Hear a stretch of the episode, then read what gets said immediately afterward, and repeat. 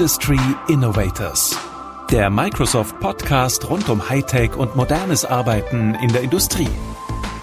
Hi und herzlich willkommen zu einer neuen Episode unseres Industry Innovators Podcast.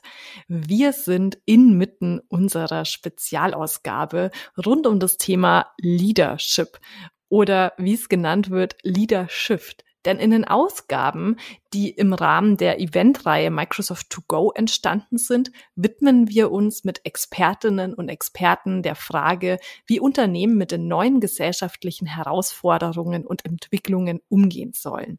In dieser Folge dreht sich alles um das Thema Produktentwicklung, Disruption und wie wir eigentlich gemeinsam Antworten auf die neuen Fragen des Marktes entwickeln können. Moderiert wird die Expertinnenrunde von Jara Hoffmann. Und jetzt viel Spaß beim Reinhören.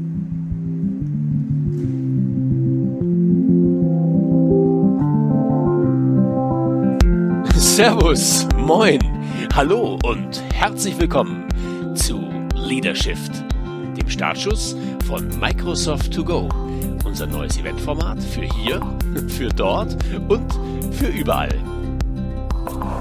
Heute im Fokus Product Development. Von immer besser zu radikal anders. Wir freuen uns, dass Sie reinschauen, reinhören, mitdiskutieren und wünschen ganz viel Freude an den heutigen Sessions. Los geht's! Hallo zum Microsoft To Go, dem Format zum Thema Leadership. In insgesamt sechs Sessions wollen wir zeigen, wie man mit den Herausforderungen umgeht, die uns nicht nur Corona, sondern vor allem auch die Entwicklung in unserer Gesellschaft gezeigt haben. Wie kann uns Technik dabei helfen und was braucht es aber eben auch darüber hinaus, um wirklich langfristig, umfassend und ganzheitlich Veränderungen bewirken zu können? In den nächsten 50 Minuten geht es um Folgendes. Von immer besser zu radikal anders. Innovation, Neudenken. Deutschland, Entwicklungsland ist klar, Innovationsland kennen wir, wissen wir. Aber können wir noch mithalten in einer so schnell drehenden und sich entwickelnden Welt und auch darüber hinaus vor allem Wirtschaft? Und was brauchen wir, um Product Development nach vorne zu denken? Darüber werde ich in den kommenden 40 Minuten mit spannenden Gästen diskutieren und 10 Minuten räumen wir frei für alle Fragen, die hier auftauchen, gesprochen oder geschrieben. Mein Name ist Jara Hoffmann und das sind meine Gäste. Matthias Hoffmann, CPO von Autonova, der ersten digitalen Krankenversicherung. Matthias sagt, Produktentwicklung geht nicht ohne die Community. Hallo, ähm, ja genau und Community natürlich zum einen extrem wichtig, der Kunde, ähm, regelmäßiger Austausch mit dem Kunden, das darf man nie vernachlässigen. Zum anderen aber auch die, das gesamte Unternehmen als Community bedeutet ähm, aus dem Produktmanagement heraus auch ähm, Abteilungsgrenzen ähm, zu überwinden oder aufzubrechen. Ähm, Glaube ich, ist ganz wichtig, wenn man Produkte machen möchte, die beim Kunden funktionieren, dass man über mit allen Abteilungen an diesen Produkten arbeitet und nicht nur klassischerweise mit dem Produktmanagement und der IT.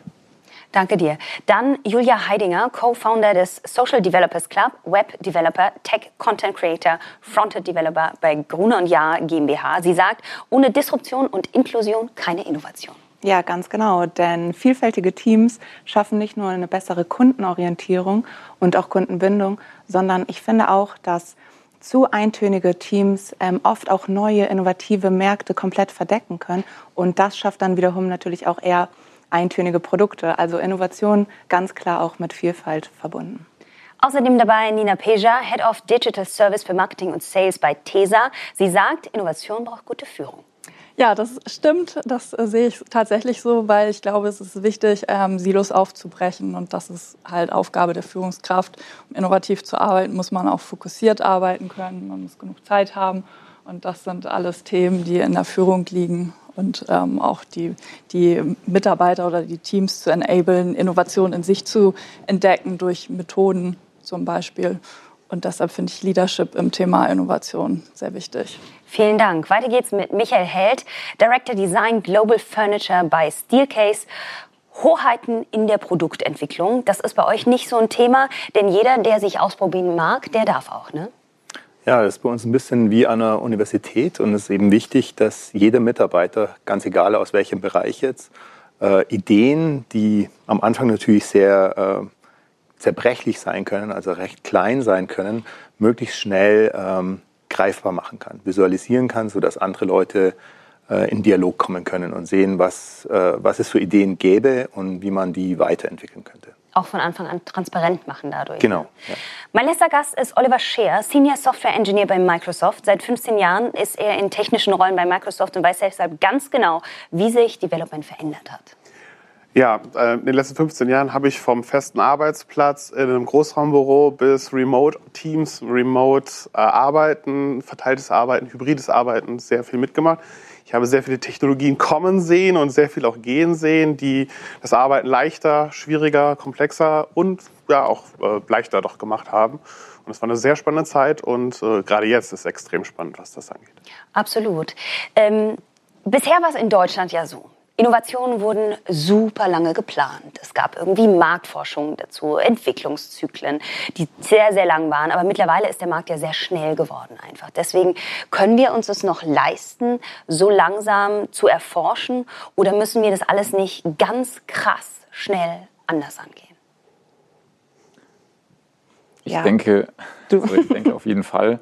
Ähm, es zeigt sich, wir haben es äh, vorab auch ein bisschen gesprochen, es gibt, glaube ich, früher ähm, Tendenzen, dass man Sachen sehr lange vorab plant, über Jahre teilweise. Und ähm, wir merken heutzutage, dass man die Zeit eben nicht mehr hat, weil dann ist es vielleicht nicht mehr gefragt oder es hat sich schon wieder weiterentwickelt. Und von daher glaube ich, ist es wichtig, dass man das in viel kleineren Zyklen Sachen ausprobiert, äh, kleinere Sachen ausprobiert und diese dann weiterentwickelt oder eben auch wieder verwirft. Das heißt, ich kann nicht sagen, ähm, ich habe eine innovative Idee und ich brauche jetzt zwei Jahre, um die an den Markt zu bringen. Äh, ich, muss, ich muss irgendeine super kleine Vorabversion, äh, eine kleine zerbrechliche Idee eventuell mal ausprobieren, vertesten und gucken, ob es überhaupt ankommt und von da aus dann eben weitergehen. Also entweder wieder killen oder eben den nächsten Schritt gehen. Und ich glaube, das ist ähm, der einzige Weg, wie man heutzutage Innovationen ähm, schneller an den Start bringen kann. Ja, da würde ich dir auch beipflichten, dass es wichtig ist, kleiner zu denken und schneller zu denken.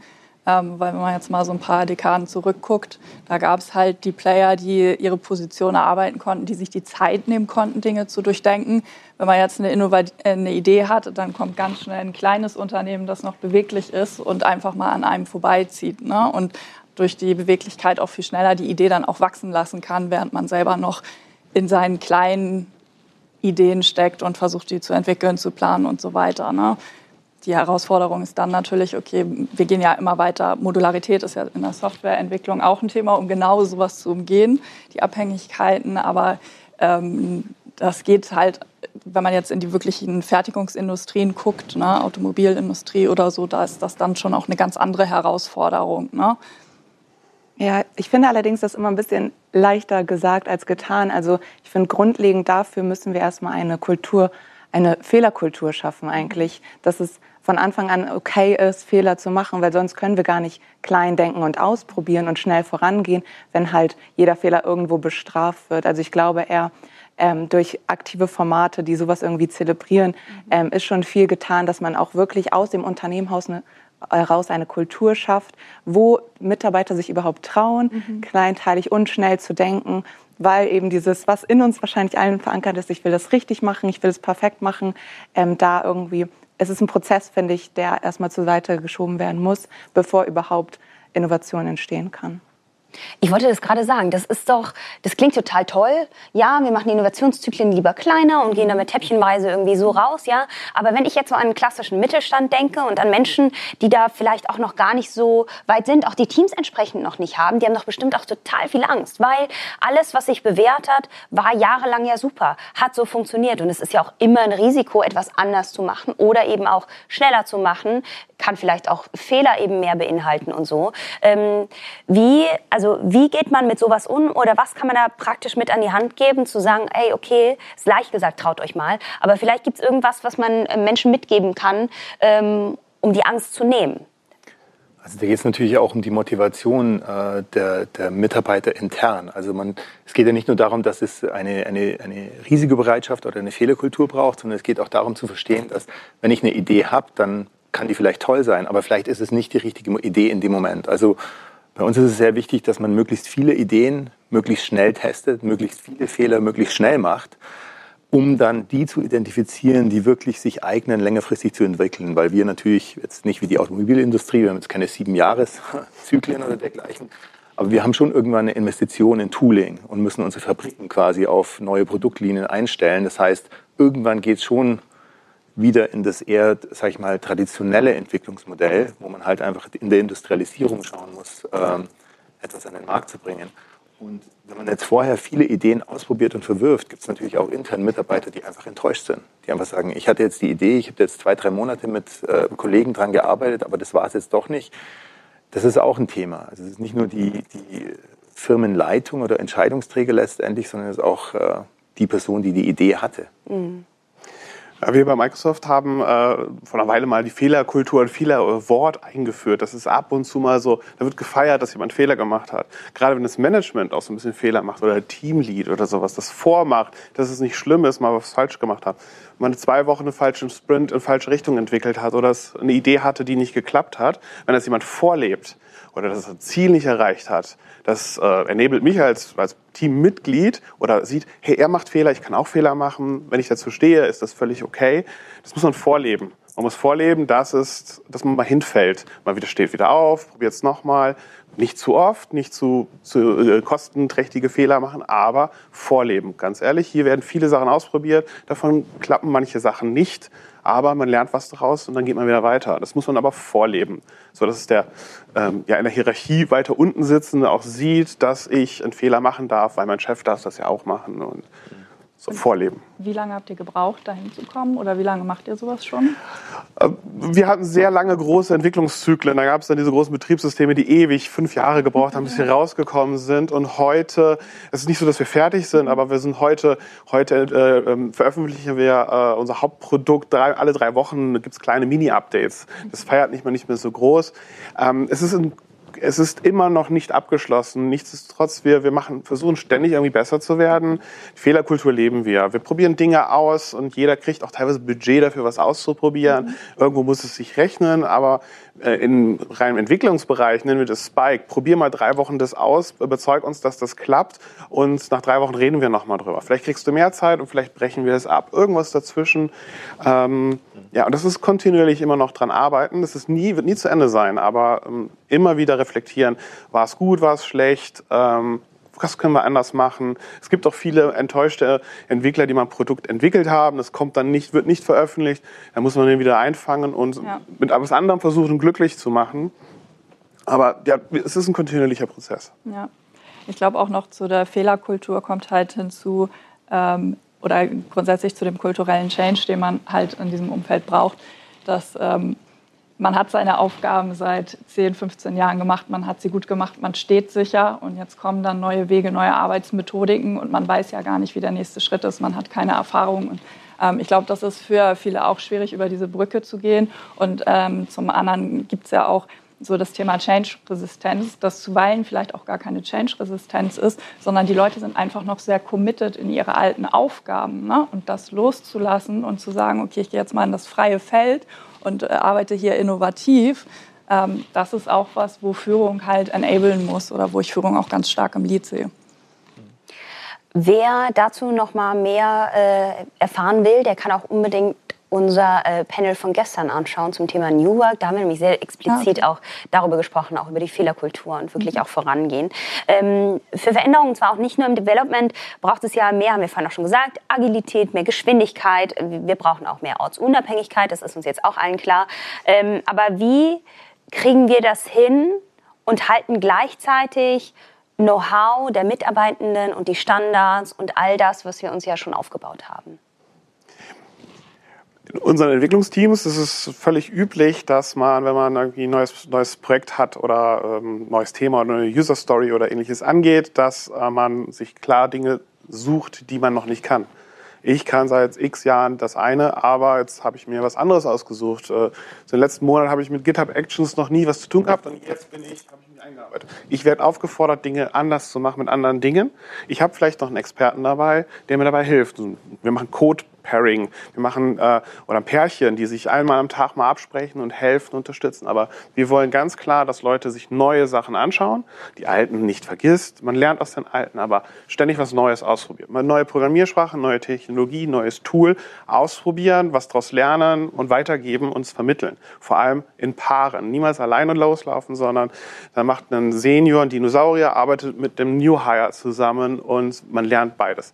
Das wird von uns erwartet, dass man einfach offen ist, auch neu, keine Angst hat. Oder Angst darf man haben, aber man muss sie überwinden, um das Neue auch anzufassen. Ja, da haben wir bei uns im Team bei TESA auch einen ganz spannenden Ansatz gemacht. Und zwar haben wir uns unsere Aufgaben angeguckt, haben unsere Rollen und auch unsere Skillprofile definiert. Ne? Also welches Skillset muss man mitbringen für eine Rolle? Und haben dann gesagt, okay, welche Fähigkeiten müssen wir dann da noch aufbauen? Wo ist noch Optimierungspotenzial? Das heißt, dass ich das als Führungskraft dann wieder nehmen kann um meine Leute zu enablen und zu, dass wir uns dann zusammen entwickeln in die Rollen und in das Fachwissen, was wir brauchen, um so zu arbeiten, wie wir arbeiten wollen. Ja. Und das war halt auch super schön, weil das war nicht top-down, sondern das haben wir wirklich im Team zusammen erarbeitet. Ne? Aber trotzdem finde ich diesen Punkt nochmal äh, weitergeben spannend, denn Oft ist es ja, also was wir jetzt gesagt haben, ist wahrscheinlich so ein geschlossenes Team, aber gerade für neue, mhm. im Be Entwicklerbereich kann ich jetzt nur davon reden, mhm. ist es immer richtig, richtig hilfreich, wenn ähm, über mehrere Standorte und Jahre ähm, Sachen weitergegeben werden sollen, dass Dokumentation wirklich betrieben wird. Das ist immer so ein Painpoint in vielen Teams, weil alle sind stolz und wollen entwickeln und Produkte zeigen. Aber wirklich auch an der Dokumentation zu arbeiten, dafür feste Zeiten zu etablieren, ist so wichtig für alle, die neu anfangen, um Wissen weiterzugeben, um ja einfach die, das Engineering der Produkte, was dahinter steht, die Komplexität, äh, Komplexität ein bisschen aufzubrechen und es verständlich zu machen, ähm, ist das so für mich das Wichtigste, auch wenn es meistens das, ja, die nicht spannendste Arbeit ist. Ja, und häufig auch zu kurz kommt, aber pflichte ja. ich dir bei. Also super Punkt, damit haben, glaube ich, viele zu kämpfen. Genau. Also bei uns die ähm, Entwicklungsteams sind cross-functional organisiert. Also es gibt nicht ein, ein, ein Design-Team, ein Engineering-Team oder dergleichen, sondern das sind äh, Teams aus unterschiedlichen Funktionen, die zusammen an mehreren Projekten arbeiten. Und dadurch gibt es schon einen ganz guten Austausch, wo man einfach Dinge lernt, die man sonst vielleicht nicht so lernen würde. Es fehlt ab und zu ein bisschen vielleicht die Zugehörigkeit zur eigenen Crowd. Also da muss man schon auch balancieren, äh, dass es nicht zu einseitig wird. Aber gerade wenn man jetzt äh, neue Leute onboardet, ist einfach so diese Vernetzung von Anfang an ist wesentlich schneller. Und das gepaart mit, ähm, also unsere Entwicklungsteams sind alle, sitzen alle in offenen Bereichen und ähm, sind alle angehalten, ihre Ideen sichtbar zu machen, also wo sie im Prozess sind. Jetzt nicht nur mit einem Kanban-Board oder so, sondern wirklich mit kleinen ähm, Präsentationen zum jetzigen Stand ausgedruckt. Wirklich ganz analog. Also man kann durch die Räume laufen und man sieht eigentlich mehr oder weniger, an was die Leute arbeiten. Es gibt Prototypen und es gibt Informationen an Whiteboards oder kleinen Postern, wo das Projekt im Laufe der letzten drei, vier Wochen irgendwo sichtbar wird. Und dadurch gibt es einen ganz guten Austausch zwischen den Teams und ähm, macht es, glaube ich, Leuten, die neu in ein Team kommen oder neu in die Firma kommen, auch einfacher, so einen möglichst schnellen Überblick zu kriegen, wo man gerade ist. Kann man sowas denn auch remote realisieren? Ähm, letztes die letzten eineinhalb Jahre waren wir alle ein bisschen gezwungen, das äh, remote zu machen. Und ich denke, da helfen einfach gewisse Rituale. Also ganz ohne äh, jemals zusammenzukommen, ist, glaube ich, physische Produktentwicklung sehr schwierig. Also gerade bei Möbelobjekten, weil die irgendwie, äh, wenn man die nur im 3D im Computer sieht, ist es relativ schwierig zu beurteilen, wie das Ganze wirklich räumlich wirkt. Also weil die auch wirklich auf unseren Körper sich auch beziehen. Also da muss man schon auch Dinge immer mal wieder anfassen und, und testen. Aber es lässt sich schon mit gewissen, mit gewissen Routinen, natürlich auch mit Software-Tools, eigentlich ganz gut ähm, remote zusammenzuarbeiten, solange man eben als Team dann auch diese Disziplin hat. Was schwieriger ist, glaube ich, ist, neue Leute komplett remote in Teams einzubinden und erfolgreich zu machen. Also wir haben ein ähnliches Setup, also crossfunktionale Teams. Ähm, und ich würde auch sagen, dass die Kollegen, die Teile dieser Teams sind, sind natürlich klassischerweise in der Softwareentwicklung Software Engineers, ähm, Product Owner, ähm, mehr Zeit in diesen Teams verbringen als in ihren klassischen Abteilungen. Das heißt, die Product Owner aus meinem Team verbringen mit ihrem crossfunktionalen Team mehr Zeit als mit in Produktmanagement-Abteilungsrunden, um das mal so zu sagen und haben auch ihre eigene Kultur entwickelt. Das heißt, äh, sie haben sich auch eigene Namen gegeben, ähm, sie haben eigene ähm, äh, Logos entworfen, basierend auf dem Autonova Branding und Logo zusammen mit dem Designteam eben, ähm, haben alle ihre, äh, ihre Abläufe, ihre Regeln. Das heißt, letztes Jahr im März, als dann alles ins Homeoffice gegangen ist, war es bei uns eben keine physischen Produkte, sondern eben Software ist relativ einfach. Natürlich eine Umstellung, natürlich macht der, der persönliche Austausch auch Spaß.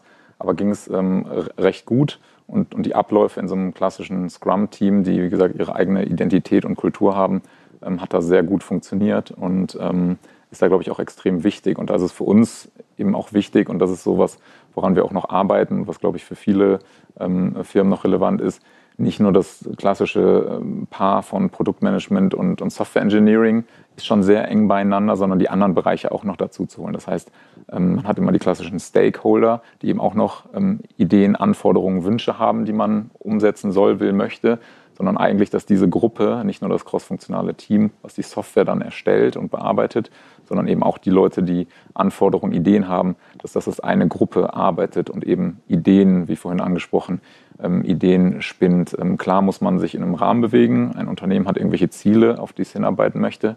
Ähm, und da eben auch, wie du gesagt hast, zu enablen, eben diese, diese Gruppe von Leuten aus den verschiedenen Disziplinen nach Möglichkeit sehr, sehr viel Zeit miteinander verbringt und zusammenarbeitet. Ja. Und nicht, dass jeder Bereich seine eigenen Ziele hat, weil dann ist es natürlich auch so, dass ich sage, hey, ich äh, komme aus dem, weiß ich nicht, ähm, Operations-Team, aus dem Marketing-Team. Ähm, ich habe von meinem Chef das Ziel bekommen, ähm, dass jetzt dieses cross-funktionale Team, was jetzt an der Webseite arbeitet, andere Ziele hat als ich. Das kann dann eben auch mal zu Problemen führen. Ja, und ich glaube auch dieses Thema gemeinsames Zielbild wird häufig unterschätzt. unterschätzt. Also das ist super wichtig, dass man sich da alleint und dass auch die Führung das dann mitträgt. Ne? Ich finde es total interessant. Ähm, alle eigentlich aus dieser Runde kommen so aus einer digitalen Unit, äh, außer Michael. Selbst Tesa hätte man nicht gedacht, also ich jetzt als Außenstehende hätte nicht gedacht, dass Thema so eine Digital Unit irgendwie hat. Ähm, und bei dir, wie du es auch gerade besprochen hast, mit denen, ich kann mir das sehr gut vorstellen, man geht durch den Raum und man sieht da die ganzen ähm, äh, Projekte und die ganzen ähm, Themen, an denen man gerade arbeitet. Aber meine Frage ist deshalb, braucht, also muss Innovation digital sein? Nee, ich glaube, das kommt wirklich darauf an. Also wir haben ja, es gibt ja physische Produkte, da kann man vielleicht auch gar nicht äh, digital arbeiten, aber vielleicht kann man digital auch physische Produktentwicklung unterstützen. Ne? Ähm, gibt, da, da, gibt es Themen wie, wie, Digital Twins oder so, was in allen Industrien verwendet wird. Ne?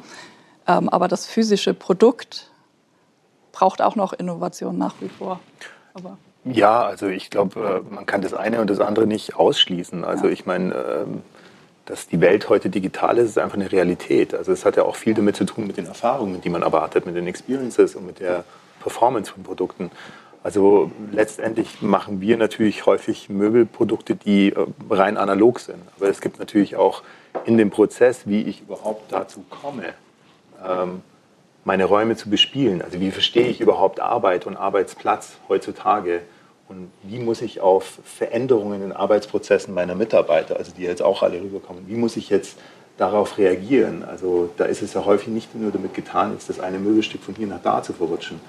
Ähm, also die Art und Weise, wie, wir mit Kunden zusammenarbeiten, ist ja wirklich darauf ausgerichtet, ähm, die Arbeitsprozesse zu verstehen und äh, unseren Brand Promise äh, rüberzubringen, Unlocking Human Promise. Also wirklich, dass jeder Mitarbeiter in Unternehmen äh, die bestmöglichen äh, ja, Umgebung hat, um, mhm. um das, um, um, erfolgreich zu sein. Und ähm, dazu spielt natürlich, in dem Bereich spielt Digitalisierung eine ganz, ganz große Rolle. Und natürlich jetzt auch mit den ganzen Hybrid-Arbeitsmodellen, die sich so langsam herauskristallisieren. Also da sind wir, glaube ich, noch weit davon entfernt zu wissen, wie das genau funktionieren wird. Und da gibt es ja auch viele Lösungen, wo ihr alle drei Wochen Microsoft Teams, wir benutzen das mhm. sehr regelmäßig, auf einmal wieder, oh, da ist wieder was anderes. Ähm, und dann probieren wir das mal aus. Und also da, da verändert sich natürlich äh, sehr viel und das hat natürlich auch Auswirkungen auf das, was an physischen Objekten im Raum gebraucht wird und was die ermöglichen müssen. Also die Flexibilität, von der wir gesprochen haben, die Agilität muss sich ja irgendwo räumlich abbilden. Also wenn ich jetzt sage, ich habe äh, selbst für ein Softwareunternehmen diese super agilen Teams, die alle drei Wochen irgendwie neue Features rausbringen, wenn ich die an sehr statische Arbeitsplätze setze und einfach sage, hier könnt ihr arbeiten und guckt den ganzen Tag in den Screen, ich glaube, das Innovationspotenzial wird da lange nicht ausgeschöpft. Also da gibt es ganz, räumlich ganz andere, ganz, ganz andere Anforderungen. Meine Meinung ist, Innovation entsteht da, wo Menschen miteinander arbeiten. Mhm. Ähm, wenn sie, je näher sie zusammenarbeiten, umso besser. Äh, wenn sie in einem Raum zusammen sind, äh, gib ihnen eine Pizza und äh, sie spinnen die tollsten Ideen zusammen. Sie lernen sich übrigens auch kennen. Mir ist es persönlich immer sehr wichtig, dass man die Leute, mit denen man zusammenarbeitet, kennt, ob sie schräg sind oder sonst was. Gibt man ihnen genug Möglichkeiten, sich auszutauschen, umso besser. Digital, in den letzten zwei Jahren war das notwendig. Davor in der Zeit haben wir auch sehr viel online zusammengearbeitet, aber wir haben immer Wert darauf gelegt, dass wir die Teams zusammenbringen, mal eine Woche an einem Ort, in einem Raum einschließen, auch zusammenarbeiten lassen, dass die sich kennenlernen. Da weiß, dass der Michael macht dieses, jenes, oh, kann das, wer, wie funktionieren die Menschen? Man muss sie einschätzen lernen und man gibt ihnen die besten Werkzeuge, die es gibt. Ähm, stellt ihnen tolle Räume zur Verfügung. Wird echte Räume, tolle Möbel, tolle Technik, to äh, das Schlimmste, was man einem Entwickler angeben kann, ist schlechtes Werkzeug zu geben. Also schlechten Rechner oder keine Bandbreite oder ihn limitiert. Gib ihm Freiheit, Dinge zu tun, möglichst alle Grenzen eliminieren, sei es Bandbreiten, sei es, sei es einen zweiten Monitor, sei es eine tolle Maus, äh, so ist es bei uns. Damit macht man uns schon glücklich, manchmal, und gibt ihnen dann auch online die Plattform, ähm, sich auszutauschen. Ja. Ich glaube, das ist ein guter Punkt, ne? dieses Team zusammenbringen, weil es ist halt wichtig, dass das Team als eine Einheit funktioniert und sich versteht. Mhm. Ne? Weil wenn das Team sich selber nicht mal versteht, wie sollen die dann dann einen Kunden verstehen? Und ähm, das ist ja auch gleich der nächste Schritt in der Innovation. Ne? Wer, wer ist denn mein Kunde und was hat der denn für Probleme? Innovation beginnt ja auch damit, dass man Problemstellungen oder die, die Fragestellungen erstmal identifiziert. Damit ist man dann auch bei Methoden wie, wie Design, äh, Design Thinking oder ähm, Value Proposition Canvas, da gibt es ja hunderte. Ne? Aber das ist, glaube ich, super wichtig, dass das Team wirklich in sich funktioniert und stimmig ist. Ja, also ich glaube, dass wir uns alle ziemlich einig sind, was so die Teamzusammenarbeit angeht. Aber ich finde trotzdem, dass Innovation schon immer digitaler wird. Also jetzt rein vom Produkt her. Also klar, es gibt immer Cases, wo man auch analog innovativ sein kann. Aber ich, gerade im Bereich so disruptive Innovation sehe ich das schon, dass in den letzten Jahren zum Beispiel nehmen wir eine Schallplatte von der Schallplatte zur CD. Das war ein physisches Produkt, was innovativ war. Klar, es hatte mehr Speicher, besseren Klang, richtig innovativ.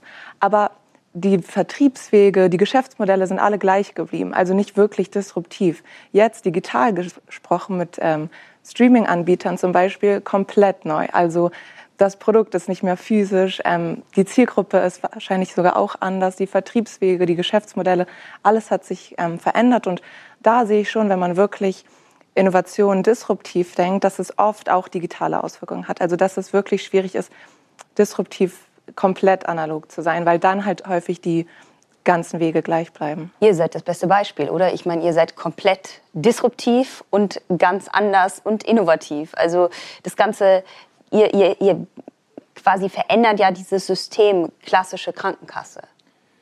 Ähm, ja, verändern nicht komplett. Im Endeffekt ähm, gibt es ja da auch zwei Produkte, muss man sagen. Wir haben natürlich das Versicherungsprodukt, den Tarif. Das ist ähm, ähnlich wie bei, wie bei den Wettbewerbern. Ähm, dann haben wir aber eben das, das weitere Produkt, die, die digitale Experience für unsere Kunden, beziehungsweise auch für unsere User schon im Kaufentscheidungsprozess. Ähm, und das ist, glaube ich, das, wo wir uns schon unterscheiden und wo wir Sachen anders machen und eben auch dieses Thema ähm, nicht Innovation wegen Innovation, sondern welches Problem will ich denn lösen? Ähm, Jobs to be done. Also was hat der Kunde, was will der eigentlich erledigen und wie kann ich das besser machen? Und ich glaube, dass da sehr viel digitale Innovation aktuell stattfindet, ähm, vielleicht versus ähm, physische, weil es einfach die letzten 20 Jahre einfach sehr digital, technologisch innovativ waren und da sind super viele Möglichkeiten, die eben heute noch nicht ausgeschöpft sind. Das heißt, wenn sich irgendwie Leute aus verschiedenen Branchen heute zusammensetzen, und sei es mit was Physischem starten und das mit der heutigen Technologie verbinden, dann ergeben sich ganz neue Möglichkeiten und Ideen, was man vielleicht für Produkte schaffen kann, die vielleicht Probleme lösen, die man vorher gedacht hat, die kann man so nicht lösen. Bei uns ist es ein klares Vorgehen. Wir sagen, wir wollen eine digitale Kommunikation und wir möchten auch dauerhaft für unsere Versicherten da sein und nicht nur, wenn was Schlimmes passiert ist. Also nicht nur, wenn ich eine Arztrechnung habe, weil es mir nicht gut geht, dann, ähm, dann schicke ich die und möchte die erstattet bekommen, ähm, sondern wir möchten dauerhaft für denjenigen, wenn er schon irgendwie Sorge hat, eine Frage hat. Und das ist eben klar, dass wir sagen, klassischerweise, wir haben äh, die, natürlich direkt mit einer App gestartet. Ähm, bei uns ist, glaube ich, ein bisschen ähm, convenienter gestaltet als vielleicht noch bei den, dem einen oder anderen Wettbewerber. Und wir sagen auch, ohne diesen digitalen Kommunikationsweg, ähm, dass, dass wir für die Versicherten da sein können und er uns auch jederzeit ansprechen kann und jederzeit Einblick ähm, in, in seine Unterlagen etc. erhält, ähm, anders möchten wir auch nicht arbeiten. Das bedeutet auch ganz klar, wir sagen, wer ähm, keine E-Mail-Adresse ähm, angibt, den blöde gesagt versichern wir nicht, weil wir eben sagen, ähm, du musst mit uns über diese ähm, App ähm, oder eben die, die Web-Applikation ähm, in Kontakt treten. Natürlich kannst du auch ähm, mit uns telefonieren. Natürlich haben wir auch eine Adresse, wo man Post hinschicken kann, aber wir haben zum Beispiel keinen Postversandstraßen wie andere Versicherer. Das heißt, die Dokumente, die wir an unsere Kunden geben, die drucken wir nicht und verschicken wir nicht. Und da sagen wir halt, das ist schon mal ein Alleinstellungsmerkmal, wo wir sagen, das möchten wir auch nicht ähm, opfern. Also ich glaube, gerade bei der digitalen Transformation, also bei diesem Wort, was schon lange rumgeistert, ähm, sind wir natürlich noch total am Anfang. Also ich glaube, die, die letzten 20 Jahre wurden relativ häufig bestehende Geschäftsprozesse digital abgebildet. Aber die haben sich nicht grundlegend verändert. Also was du jetzt gemeint hast mit dem, mit dem Geschäftsmodell sozusagen. Und ich glaube, da wird sich natürlich jetzt ähm, extrem viel tun. Und da ist auch die Pandemie der letzten eineinhalb, zwei Jahre wieder ein, ein Katalysator. Also es sind ja viele Dinge, die jetzt nicht neu entstanden sind, sondern die haben auf einmal eine Dringlichkeit oder eine Priorität, die sie vorher in der Form eben nicht hatten. Und das merkt man ganz klar. Also bei uns, im, unser Geschäft, das sich ja wirklich mit der Arbeit beschäftigt, ähm, äh, ganz klar, dass äh, viele Arbeitsprozesse und Arbeitsmodelle natürlich an, äh, sich am, an der Dampfmaschine und der Industrialisierung orientieren. Ähm, und sich eigentlich in der Beziehung noch nicht so viel verändert hat. Es gibt natürlich Ausnahmen, es gibt viele Unternehmen, es gibt die, auch die Softwareindustrie, die natürlich schon lange aber anders arbeitet. Aber wenn man sich wirklich mal weltweit alle Bereiche anschaut, dann gibt es schon noch sehr viele, die sehr stark an einem Industrialisierungsmodell orientiert sind, obwohl man heute mit dem Aspekt eigentlich fast nichts mehr zu tun hat. Ich würde gerne mal ganz kurz ein bisschen konkreter werden. Also wir haben jetzt über Disruption gesprochen. Wir haben darüber gesprochen, dass sich eben was ändern muss. Und du hast gerade gesagt, die letzten anderthalb, zwei Jahre haben das einfach noch mal zwangsweise irgendwie auch hervorgebracht. Deswegen, was macht ihr? Könnt ihr mal kurz so ein bisschen Be Beispiele nennen, ja, dass wir mal was mit an die Hand geben können? Was macht ihr konkret? Du hattest es gerade schon gesagt, dass ihr euer komplettes Kommunikationssystem im Grunde umstellt, also alles digital, nur digital. Man muss die E-Mail-Adresse angeben. Ihr seid mehr im Austausch. Aber was habt ihr vielleicht auch anders anders gemacht oder macht es jetzt anders, um Innovation neu zu denken und neu nach vorne zu bringen? Also ich war in den letzten zwei Jahren nicht mehr ein einziges Mal beim Kunden, sonst war ich irgendwie zwei, dreimal im Monat beim Kunden, habe mit dem zusammengearbeitet. Wir haben Kunden nicht mehr getroffen. Ähm, wir treffen uns ausschließlich über Teams, andere Kommunikationstools sind wir auch offen für äh, und ähm, haben die dort online treffen müssen und auch teilweise über verschiedene Zeitzonen hinweg. Und ähm, wir haben neue Rhythmen finden müssen, wie wir uns treffen. Teilweise waren wir acht Stunden in Calls zusammen und da sind wir dann niedergekniet irgendwann. Aktuell machen wir nur, wir sind zwei Stunden pro Tag in einem Call zusammen, aber da sind wir dann alle, arbeiten dann alle zusammen und alle machen die Kameras an zum Beispiel. Das Schlimmste ist, das passiert sehr häufig. Aktueller Kunde ist super da dass die Kameras ausschalten. Du siehst nicht, was dein anderer gegenüber macht. Der ist gemutet. Du siehst, kriegst kein Feedback. Aktueller Kunde, alle sind äh, per Kamera drin. Wir kennen inzwischen die halbe Familie dieser äh, äh, ja, unserer Kunden, weil wir in dem Wohnzimmer sitzen und ähm, haben ein, naja, ich nenne es mal professionelle Freundschaft geschlossen und eine Offenheit äh, auch ausdiskutiert, dass jederzeit was passieren kann im Haus. Alles fair. Und dadurch haben wir auch so eine Vertrauensbasis aufgebaut, das hat eine Weile gedauert, wo wir dann auch äh, offen diskutieren und auch dafür sorgen, dass jeder, wirklich jeder seine Meinung sagen kann. Es gibt Menschen, die sagen viel, es gibt Menschen, die sind weniger. Äh, die muss man aktiv reinholen und sagen, bitte, wie ist denn jetzt deine Meinung nochmal dazu? Und auch, äh, was würdest du vorschlagen und laut diskutieren? Da kommen noch ganz viele Tools dann dabei. Also Whiteboard-Tools gibt es ja jetzt wie Sand am Meer, dass man das damit mal ausprobiert, dass man tatsächlich auch mal sagt, wir gehen jetzt mal alle raus, wir schnappen uns das Handy, gehen weg vom Rechner und diskutieren eine Idee von Kollege XY jetzt mal einfach nur über die Tonspur oder zeichne was, verschiedenste Sachen einfach wild ausprobieren und jeder darf vorschlagen. Ähm, jeder hat das Recht und wir geben sogar denjenigen, die sagen wir mal, in der Hierarchie weiter unten oder ganz neu sind, explizit Zeit. Jetzt du mal eine halbe Stunde und die Großkopfhalten sind jetzt mal ruhig.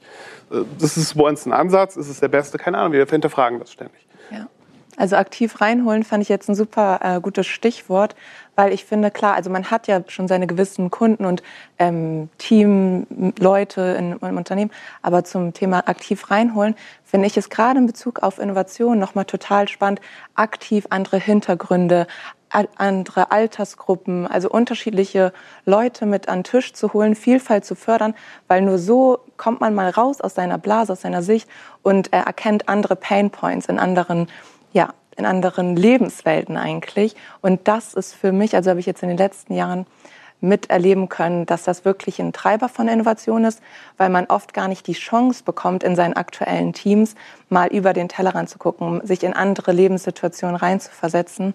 Und da finde ich halt auch aktiv reinholen, aktiv sich die Leute an den Tisch setzen, ähm, die vielleicht auch mal ganz anderer Meinung sind ähm, oder noch nie etwas damit zu tun hatten. Einfach mal um um die Innovation zu fördern, eine neue, eine neue Sicht sich selber zu schaffen. Wie wichtig ist das Team, was man hat für das Produkt, was am Ende rauskommt? Essentiell.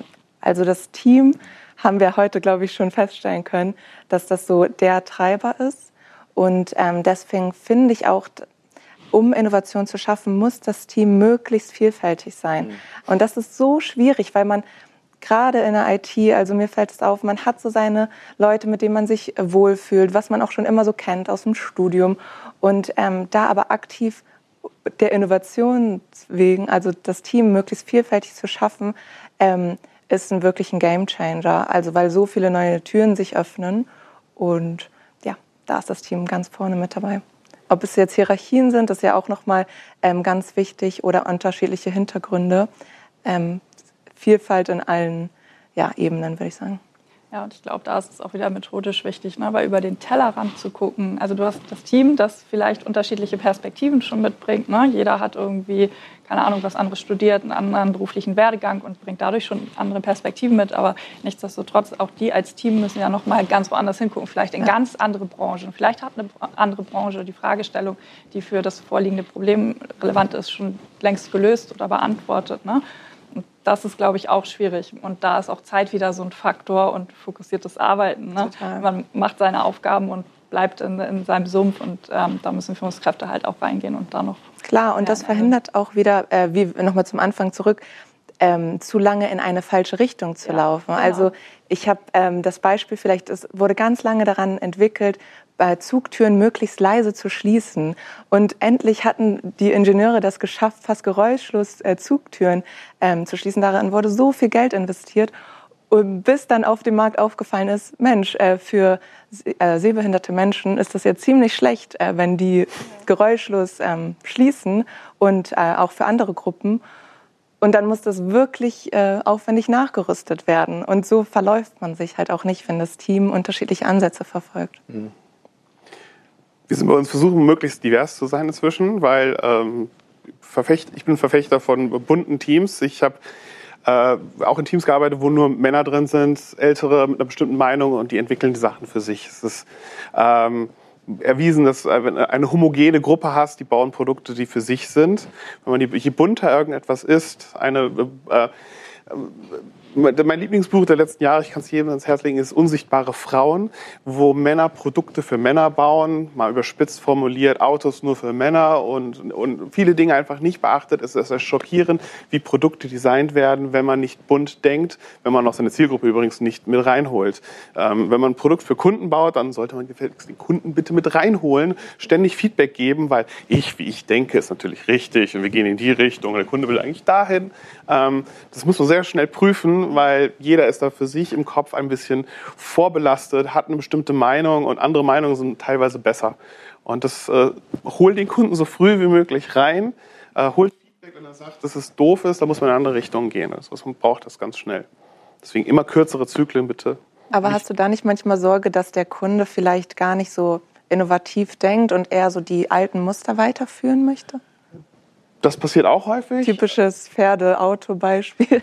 Ähm, ja, man muss ihnen dann auch einfach dabei helfen, ähm, das vielleicht vorzuleben, dass es hilft, bunter, diverser neu denken zu machen. Wir laden gerne viele Kunden ein und versuchen sie von unserer Art, wie wir sie aktuell machen, äh, ein bisschen zu begeistern. Nicht unbedingt zu überzeugen, sondern hier, so machen wir es. Wir fahren damit nicht schlecht. Wir lernen aber auch gerne noch weiter. Wir versuchen Kunden einfach so. Es ist ein, man, es bringt Geld, wenn man sich an neuen Zielgruppen oder andere Zielgruppen orientiert. Ähm, beispielsweise Minderheiten ähm, in jeglicher Form. Das hat am Ende monetäre Auswirkungen. Ich glaube, was da auch noch wichtig ist, ist, ähm, wenn der Kunde sagt, ich will das, ne? ich will und ich brauche das, das sind Unterschiede und das muss man auch klar rausarbeiten können. Ne? Was braucht er denn wirklich?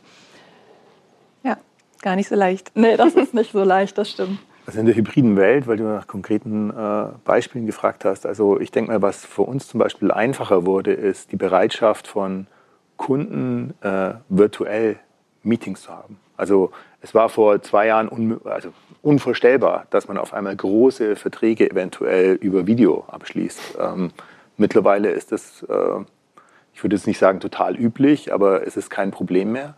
Ähm, was wir gemacht haben, ist relativ viel mit Kunden in den Dialog zu treten, direkt ähm, gefragt haben, ob wir es aufzeichnen dürfen und daraus kleine Filme geschnitten haben. Also wirklich fünf Minuten, wo sie die Essenzen von dem, was lernen die gerade, und das innerhalb der Firma dann auch wieder kommunizieren konnten und sagen, also mehr und mehr Leute können eigentlich ähm, ja, mit Kunden in Kontakt treten, ohne dass man jetzt selbst Stunden aufwenden müsste, sondern man kriegt eigentlich wirklich also äh, direkt Feedback ähm, in einer größeren, äh, ja, im größeren Umfang.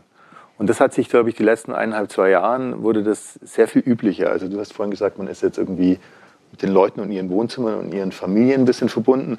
Also ich glaube, es ist, es ist akzeptierter, dass man sich selbst zur Arbeit mitbringt, ja, als Person und nicht nur eine Rolle verkörpert. Und ich glaube, das hat sich in den letzten eineinhalb Jahren sehr verändert und das, ähm, die Bereitschaft, in diesen Kontakt zu treten, ist höher, es ist einfacher.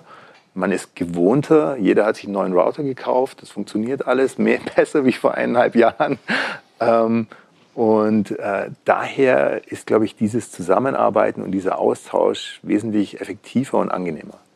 Ich glaube, das, also das ist ein sehr, sehr schöner Satz, auch Schlusssatz für diese, für diese Zeit bis hierhin, dass du gesagt hast, man darf sich selbst auch als Mensch mitbringen. Und ich glaube, dann kommen wir auch an den Punkt, vielleicht eine Offenheit zu schaffen, dass man Diversität auch zulässt. Und das eben nicht nur Mann, Frau, sondern auch wirklich divers. Und ich glaube, es ist schwierig, ein Punkt noch dazu, dass so in den klassischen Mittelstand äh, außerhalb einer Stadt zum Beispiel auch reinzutragen, weil das viel angstbesetzt ist. Und das schlägt wieder den Boden zum Anfang, den wir hatten, wirklich Mut äh, zu haben, auch mal rauszugehen, auch mit schnelleren äh, Sachen rauszugehen. Äh, aber es lohnt sich. Ja? Und ich glaube, wie du auch gesagt hast, das ist das, monetär auch, was sich dann spiegelt, dass es sich immer lohnt, ähm, da zu investieren und auch an Diversität zu denken. Ich glaube, man kommt auch nicht mehr drum herum, genauso wie bei der Klimafrage auch. Wir haben hier ein paar Fragen und starten mal mit der ersten. Innovation kann unter anderem durch die Rückmeldungen der Kunden initiiert werden. Gibt es bei den Teilnehmern des Panels neue Ansätze, die Rückmeldungen der Kunden aufzunehmen? Neue Ansätze weiß ich nicht. Ähm, was, was wir tatsächlich machen, ist, ähm, dass wir sehr aktiv mit Kunden ähm, in den Austausch treten. Das bedeutet, wir machen Befragungen äh, unterschiedlicher Größe zu verschiedenen Themen. Wir gucken zum Beispiel, wie viele Kunden sind gerade in den letzten drei Monaten Neukunde geworden, um die haben eben die, die Erfahrung, wie sind sie auf Otto Nova aufmerksam geworden, wie war der Abschluss, der digitale Abschlussprozess für sie, noch relativ frisch vor Augen. Das heißt, genau diese Punkte können wir mit diesen neuen Kunden besser besprechen als mit jemandem, der es vor zwei Jahren gemacht hat. Ähm, das machen wir. Ähm, allerdings ein Kunde, der eben schon zwei, drei Jahre bei uns versichert ist, der kann uns schon mehr dazu sagen, wie ist es bei uns, wenn du eine Rechnung einreichst, wenn du Arzttermine buchst, wenn du mit uns chattest und Fragen stellst, da hat er eben schon den höheren Erfahrungswert. Das heißt, da segmentieren wir, mit welchem Kundensegment machen wir was. Ähm, wir holen uns auch aktiv ähm, Leute rein, die theoretisch gesehen unserer Zielgruppe entsprechen, die aber eben noch nicht Kunden sind, ähm, die eben noch nicht ähm, ähm Ottonova Branding gebrainwashed sind ähm, und sprechen mit denen. Und das fand ich total interessant, Michael, dass du gesagt hast, ihr zeichnet da Sachen auf ähm, und teilt das dann auch. Was wir auch machen, ist bei zum Beispiel User-Interviews, dass wir auch Kollegen aus anderen Abteilungen, auch, auch die Software-Engineers dazu holen und sagen, hey, wir haben ja ein User-Interview, wir mussten es jetzt äh, remote machen. Das heißt, ähm, in einem User-Interview in einem Raum zu sitzen mit einem, den wir interviewen und dann stehen da fünf Leute an der Wand daneben, ist vielleicht ein bisschen awkward. Ähm, über aber die aktuelle Situation ist es gut, dass die Leute einfach der Session dann zuhören und das mal mitkriegen, wirklich, wie denkt denn derjenige, der unsere, auf unserer Webseite in unserer Online-Abschlussstrecke ist. Ähm, und intern machen wir es ähnlich mit, mit, es sind ja auch unsere Kunden, ich sag mal unsere, unsere Agents, die mit dem Kunden arbeiten, unser eigenes CRM-Tool nutzen. Da haben wir Shadowing-Sessions, das heißt, ähm, unsere Engineers, äh, unsere Produktmanager, die gucken regelmäßig den Leuten bei der Arbeit zu und sehen dann, oh Gott, ihr müsst hier irgendwie siebenmal klicken.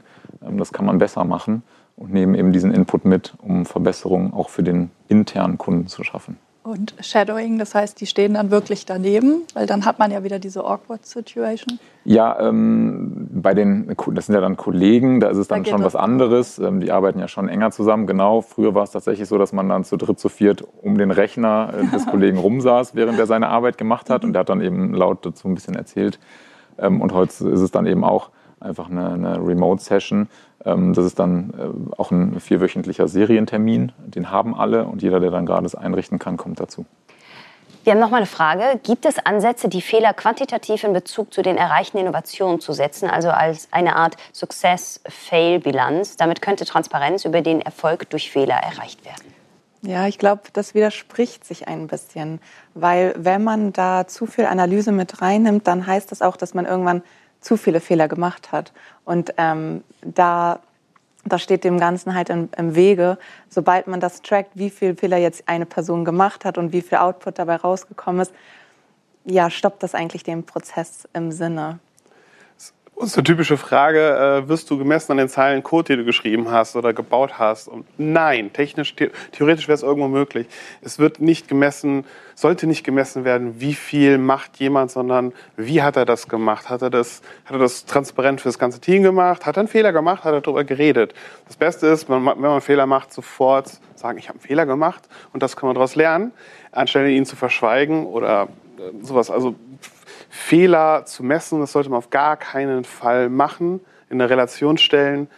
Ähm, ich habe mehr aus Fehlern in meinem Leben gelernt, als aus Dingen, die sofort auf Anhieb äh, funktioniert haben. Ähm, das gehört dazu zum Entwickeln, aber man Fehler niemals bestrafen, weil dann steht man nachher nicht mehr zu den Fehlern. Ja, und ganz wichtig, was du gesagt hast, also Fehler auch mal als Positives sehen. Also wir haben es so in uns geprägt, dass Fehler was Negatives sind, aber genau was du sagst, wenn wir Fehler machen, lernen wir, wie es nicht funktioniert. Und das ist genauso eine wichtige Erkenntnis, finde ich.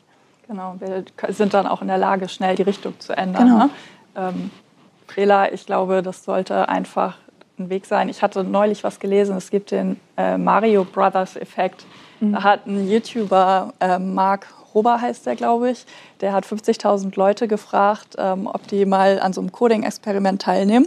Und eine Hälfte, die wurde, die hat Penalty Points bekommen, wenn die einen Fehler gemacht haben, und die andere Hälfte, äh, die hat halt nur gesagt bekommen, funktioniert nicht und versuch nochmal.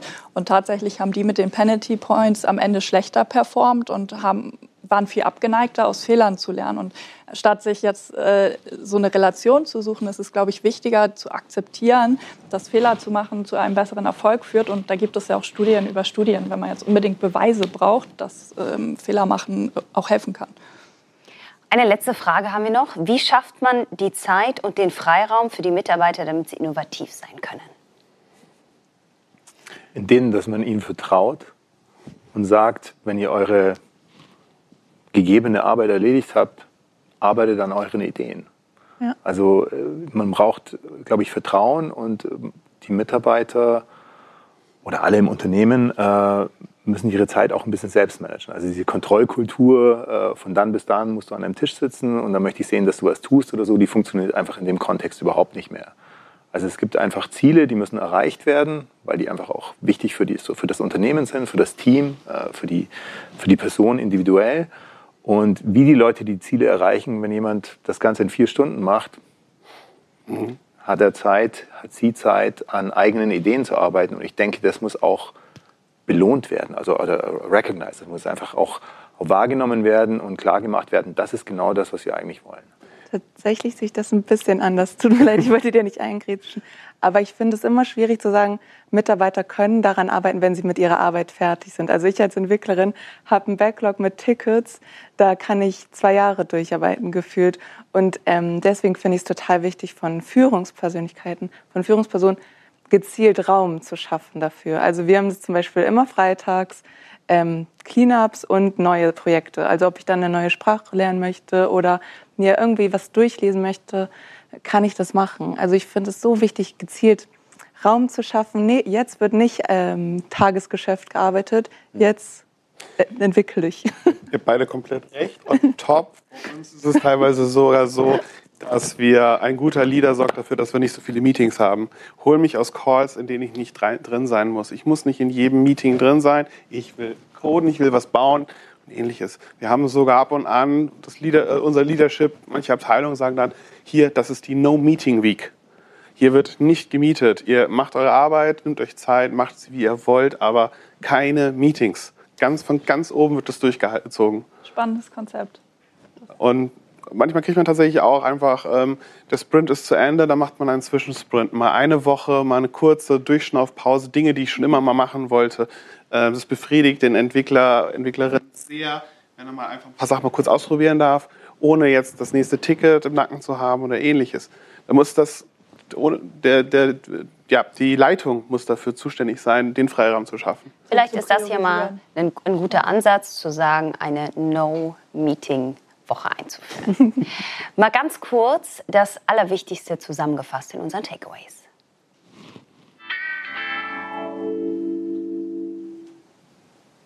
Innovationen schneller auf den Markt bringen, um sie dann sukzessive weiterzuentwickeln. Wichtig, Fehlerkultur schaffen, um Projekte frühzeitig zu fördern oder abzubrechen. Auch für physische Produkte sollte Innovation digital gedacht werden, um wirklich disruptiv zu sein. Teams divers und vielfältig aufstellen, um über den Tellerrand schauen zu können. Das war's von uns, von unserem Panel von immer besser zu radikal anders, Innovation neu denken. Und wer bei den anderen Sessions dabei sein möchte, kann sich gerne online anmelden. Wir freuen uns und bis gleich.